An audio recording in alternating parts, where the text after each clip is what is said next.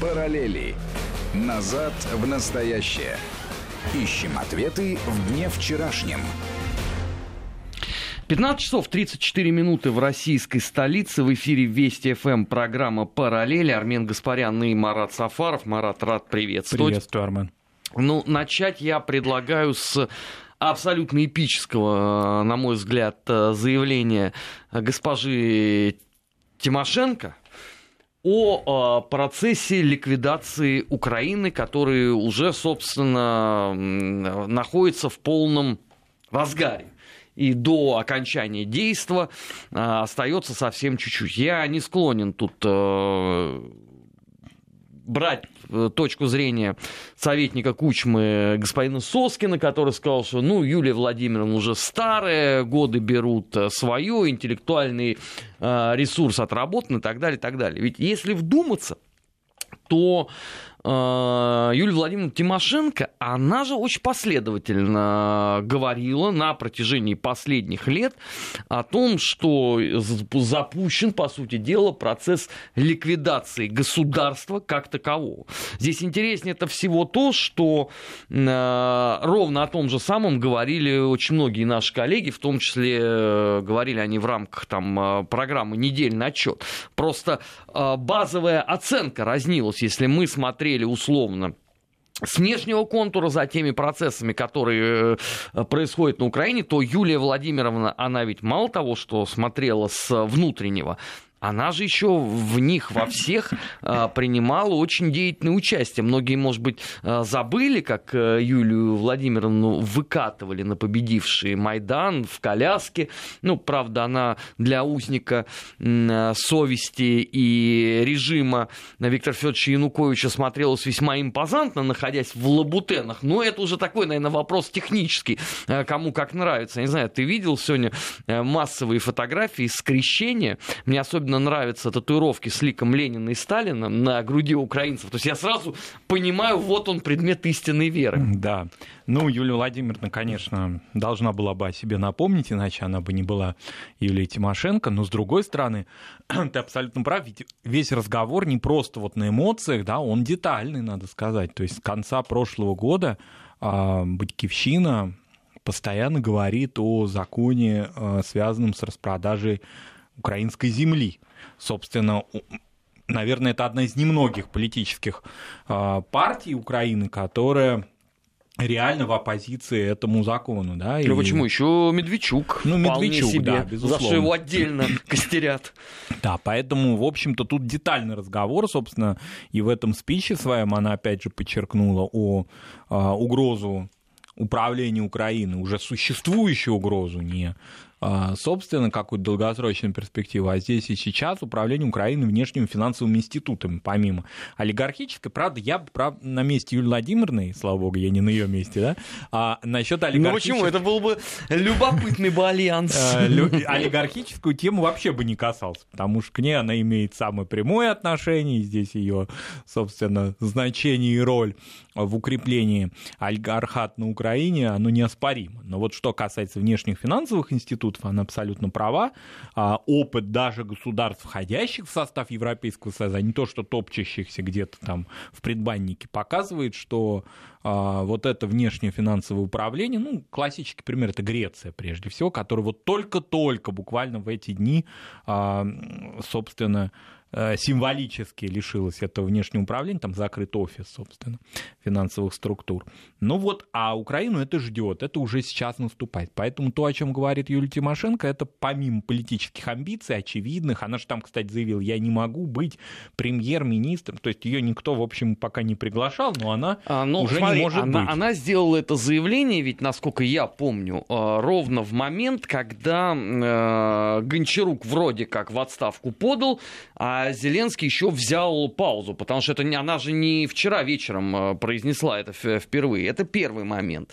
А, и она тогда расценивалась очень многими как э, возможный потенциальный премьер-министр Украины. Собственно, при любом правительственном кризисе, ведь первое, о ком э, вспоминает украинский обыватель, это Юлия Тимошенко, которая все время находится в оппозиции любой власти. Но здесь ведь Второй момент гораздо более характерный.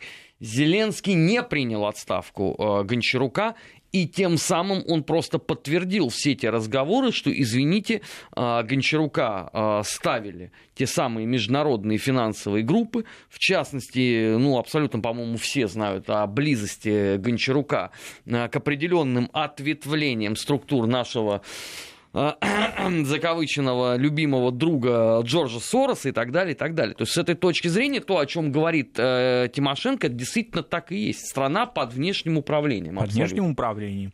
И, собственно, это управление, оно будет только кабальное. То есть, собственно, это не ситуация, когда... Ну, это классически, я, конечно, не хочу сравнивать Украину с Ираком, но может возникнуть такая история, когда какой-то, вот представим себе, патриотически настроенный украинский политик заявит о том, что а давайте-ка внешние вы все управленцы, выметайтесь отсюда. Ну, им предъявят счет, вы оплатите наше пребывание, наше так называемое создание инфраструктуры и так далее. Поэтому то, о чем говорит Юлия Тимошенко, в принципе, оно верно. Другой разговор, а, насколько это пользуется поддержкой современного украинского избирателя. Не ощущаешь ли ты некую усталость людей от старых действующих украинских политиков. Ты знаешь, вот не далее, как э, сегодня общался в том числе с э, небезызвестными э, людьми на Украине. А, и обсуждали мы как раз вот этот вот так называемый псевдоправительственный кризис, связанный там с прослушкой, публикацией. Ну, там еще, естественно, все это было отмонтировано отличнейшим образом. И они говорят, что главная эта а, проблема состоит в том, что никакой реальной альтернативы на сегодняшний момент Зеленскому нет. То есть его рейтинг, он вне зависимости от того, что происходит. Потому что, а кто остался? А, остался Порошенко, который, извините, а, все, к чему он прикоснулся, все это было превращено в прах и тлен. И сегодня он на крещении сказал, что святая вода поможет э, избавить э, Украину от агрессора. Осталась Юлия, Тимош... Юлия Тимошенко, вечная оппозиция. Есть невнятный человек, э, певец ротом Вакарчук. Есть вот эти вот псевдопартии, которые кто-то в парламенте, кто-то нет, ну там условно там Свобода, партия радикалов, Лешко. Есть деятельность КПУ, которая вроде как запрещена, запрещена, но на самом деле они берут и проводят торжественный вечер в центре Киева, чуть ли не в центре Киева, посвященный там 150-летию э, Сталина и У так далее. У многих вообще складывается впечатление, что КПУ вообще легальная партия в России, многие даже об этом думают и удивляются тому, что Коммунистическая партия Украины Слушай, ну запрещена. если партия запрещена, ну согласись, да, вот, э, в, вот все же познается в сравнении. Вот у нас, если ты попадаешь в федеральный список экстремистских материалов, ты испытываешь все возможные удовольствия, начиная от того, что у тебя будет, э, извините, сложности даже с банковским счетом. А что же это за запрет партии, если она берет и в Киеве демонстративно собирает э, вечер, посвященный Сталину, который, между прочим, тоже под запретом, потому что у них закон о декоммунизации. Ну, это странно. У меня вообще ощущение, что э, это такой договорняк был классический у Симоненко с Порошенко. Просто один не отсвечивал все это время, да, а его второй за это, ну, не особенно и прессовал. Да, и, собственно говоря, в этой конфигурации старых действующих политиков и тех, которые вроде как и полулегальны, конечно, Зеленский выигрывает хотя бы тем, что он свежий.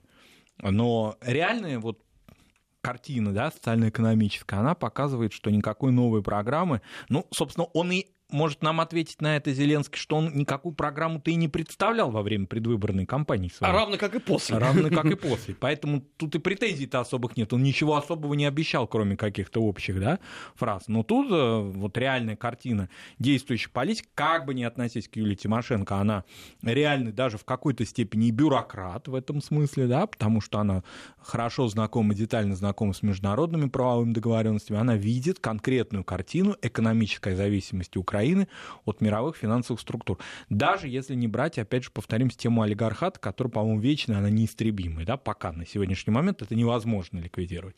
Но внешнее финансовое давление на Украину усиливается. И, конечно, в этом отношении ее опыт, ну, в роли премьер-министра не знаю, но в роли человека, который так или иначе какой-то мог бы иметь отношение к финансовому сектору Украины, приносить какую-то пользу, очевидно, был бы Да, на месте Зеленского, очевидно, и об этом активно говорится, да, опыт политиков, которые могут не разделять твои политические взгляды, которые могут ассоциироваться с прежними режимами, которые даже скандальны в какой-то степени и амбициозны уж тем более, тем не менее могли бы принести в консолидированном таком кругу пользу Украине. Потому что я не очень верю, что кто-либо э, помимо Юлий Тимошенко столь опытен, например, в заключении газовых соглашений, да? Таких людей нет. Таких людей нет. Но на Украине политики такого рода не нужны. Вот э, классический пример – это глава э, Национального банка Украины, да, которая, во-первых, ей там и дом подожгли, и она вынуждена была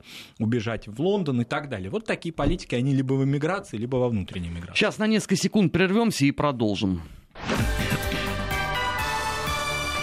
Вести ФМ.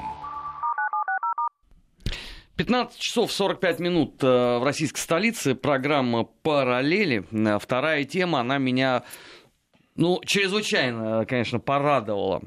Э, насколько я понимаю, это заявление прозвучало ровно в момент, наверное, когда мы с Маратом, мы с Алексеем Мартыновым вчера находились в эфире.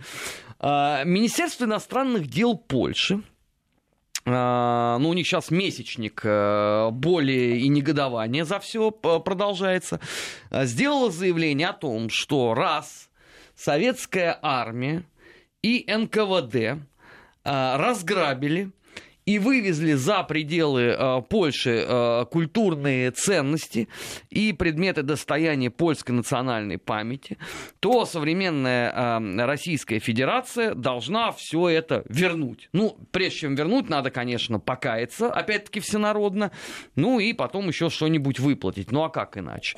Меня вот во всей этой конструкции больше всего поражает последовательность. Вот есть такой канонический пример. Собор Александра Невского. Мы с Маратом уже много раз об этом э, говорили, но тем не менее. Над э, убранством этого собора работали выдающиеся художники эпохи Российской империи. А, там иконостас был из драгоценных камней, в частности. А, иконы писал э, Воснецов, если мне опять же память э, не изменяет. После того, как поляки сначала все это дело разграбили, они потом все это еще и взорвали. А, кстати, э, мне тут подсказал, я когда об этом сказал сегодня на своем YouTube-канале, мне человек из Варшавы, наш слушатель, написал, что да чего, ну не весь гранит пропал, частично он пошел на, э, господи, на улицу. Одна Мощение из центральных улиц, да. улиц э, Варшавской столицы. Так может быть, ну если вы все такие чистые, честные, непорочные. Вы там ни, э, когда не пятнали свою честь э, никаким разворонем. Может быть, вы вернете русской православной церкви, неважно там, московской патриархии, русской православной церкви за границей извините, э, иконы хотя бы из этого храма. И покайтесь в том, э, что произошло. Но ничего же этого не происходит. Ну, во-первых, это вообще разговор о неких польских претензиях а, в области перемещенных, по вопросу перемещенных ценностей. Это просто ничтожный вопрос, поскольку он появился вдруг в 2020 году. Он, не, он раньше появлялся, Марат. Я помню еще там, а, когда э, случилась катастрофа самолета Качинского. Появлялся, но вот так детально, когда конкретно что-то называется. Не-не-не, тогда... они тогда просто упомянули, что вы нам еще должны, и вот за это тоже. Да, эта тема а, из правого лагеря, она раздавалась, но вот так детально вдруг в 2020 году. Вот у нас было лондонское правительство мигрантское. Где его заявление на эту тему? Не было. У нас огромный массив, а, настроенный антисоветский, был разных а, спикеров из польской миграции, не связанных с правительством, а вообще находившихся, скажем, во Франции. Не было заявлений. Как а... не было заявлений от э, руководителей солидарности в момент, когда они пришли к власти. Никогда, да. Кроме того, ну, надо учитывать все-таки теснейшие связи между советским руководством и руководством Польской Народной Республики, и все фактически а, наши, ну, не все, но многие беды, которые мы теперь имеем, во многом связаны с тем, что мы не хотели портить, значит, отношения и эту крепчайшую дружбу. Да? Когда очень многие белые пятна нашей истории, мы вот просто их как-то а, ретушировали, не хотели приносить а, ущербу нашей великой советско-польской дружбе. Но тем не менее, польское руководство на протяжении многих лет могло бы это затребовать, как делали это другие наши братские соседи. Мы прекрасно знаем, что если речь шла даже о э, нацистском режиме, да, если мы берем ну, классический пример, это возвращение Дрезденской галереи да, в 50-е годы, массу всяких разных а, с нашей стороны добрых дел по отношению к Венгрии, которая тоже, мягко говоря, была на другой стороне а, баррикад. Ну а уж если речь шла о государствах, которые не имели отношения к гитлеровской коалиции, во всяком случае, я надеюсь, так продолжаю в это верить, как в частности Польша, а, то Странно было бы, чтобы не было никаких заявлений со стороны, допустим, там Гамулки, Ярузельского, Берута, я не знаю, руководителей Польши а, социалистических времен. Никто ничего у нас не требовал. А вот теперь а вдруг... требовать не получалось бы, Марат. Дело все в том, что значительная часть а, вот этих ценностей, она, извините, она там когда появилась? Во времена, я стесняюсь спросить, не Российской ли империи, частью которой была на тот момент Польша? Российской империи, плюс того, что все-таки, да, не хочу защищать э, немецкий мир, пусть есть там у нас горячие головы, но если говорить о культурном пространстве германском, да, в широком его смысле, то очень многое то, что принадлежало немецким музеям, немецким храмам, вообще немецким городам, оказалось на территории Польши, да, и, собственно говоря, вот это стало частью польского культурного достояния. Это отнюдь не означает, что у Польши не было до военный период или в межвоенный период богатейшей культуры, которую тоже в значительной мере сохранила и Красная Армия. Не случайно сейчас мы очень часто вспоминаем события, которые связаны уже не с Варшавой, а с Краковым, да, и со спасением этого города. А, Красной Армии, конкретным человеком Алексеем Батяном, да, которому через несколько недель исполнится 103 года, и он в силе. И дай бог ему здоровья. Здоровья, да, бог даст ему, и еще много-много информации мы о нем, от него получим, и интервью, которое он сейчас дает, это, по-моему, наиболее э, такая острая заноза польским СМИ, не случайно со 100 еще пока двухлетним, да, три, э, день рождения будет в феврале у нашего замечательного ветерана, героя России, но со 102-летним, значит, ветераном борются польские СМИ.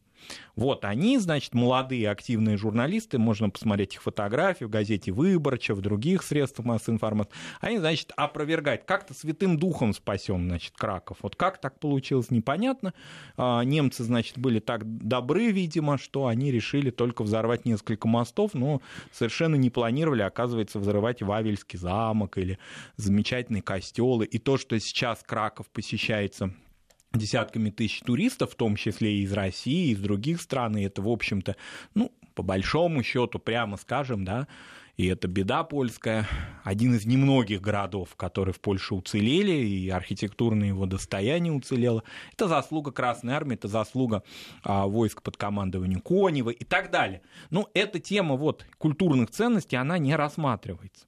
Более того, значит, с Коневым там тоже ведется война активная, посмертная уже, да, с переименованиями. Да причем не делами. только там, это еще и в Чехии. Это еще и в Чехии, да. Поэтому здесь речь, ну, ни о чем. Это, это ничтожный разговор. Не случайно сегодня или в конце вчерашнего дня, по-моему, даже вчера вечером Ирина Александровна Антонова, президент Государственного музея изобразительных искусств имени Пушкина, заявила о том, что она никогда не слышала ни о каких польских претензиях. Она, между прочим, до недавних времен была директором музея, возглавила аж в 1962 году. И уж она-то прекрасно знает о понятии реституция, о перемещенных ценностях и так далее. Это, наверное, вот специально специалист номер один в нашей стране, кто в этом отношении экстра-класса. И она заявила о том, что никогда ни в социалистические времена, ни в постсоветские, ни сразу после войны, ни о каких польских претензиях к ценностям, например, хранимым в музей имени Пушкина, она не слышала. Я ее э, репутации, ее авторитету доверяю,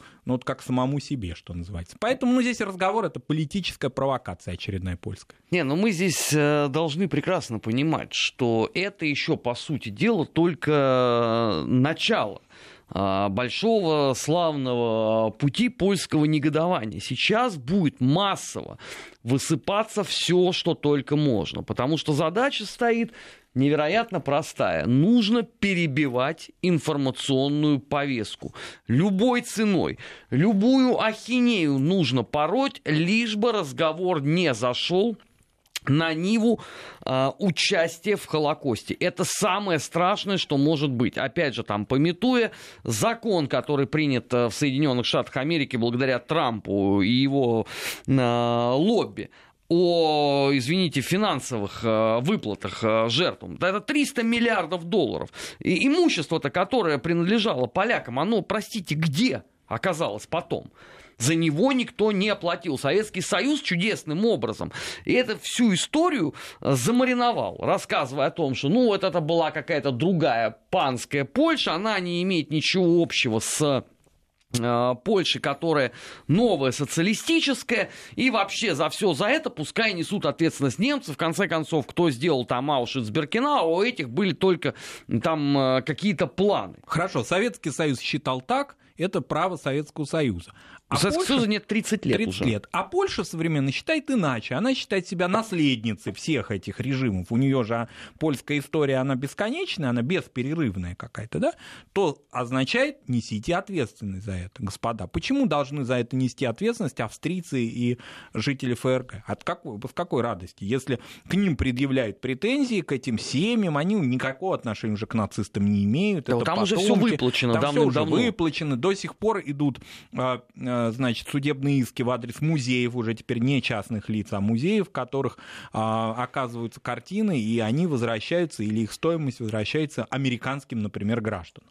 Замечательно, это происходит, это справедливо, это, к этому вопросов никаких нет, но на территории Польши такого добра навалом. А кроме того, очень важная деталь такая, если такие претензии предъявляются вот теперь к нам, да, пусть они смехотворные. Они должны в некоторой степени мобилизовать наше, наше музейное сообщество. У нас нет, к сожалению, уже культурных связей, выставок и проектов с Соединенными Штатами по известному делу, да, там эта известная история, ее можно как-нибудь обсудить, она не имеет ни начала, ни конца, поэтому мы а, существует угроза ареста нашего имущества, музейных ценностей, если они окажутся выставочных проектах на территории Соединенных Штатов. Я боюсь, что такая же история может произойти, если мы будем продолжать осуществлять культурный обмен, культурные отношения с Польшей. К сожалению, да, то есть если мы отправим свое, свои сокровища на территорию Польши на какую-то совершенно невинную выставку, мы можем их не получить обратно, потому что от этих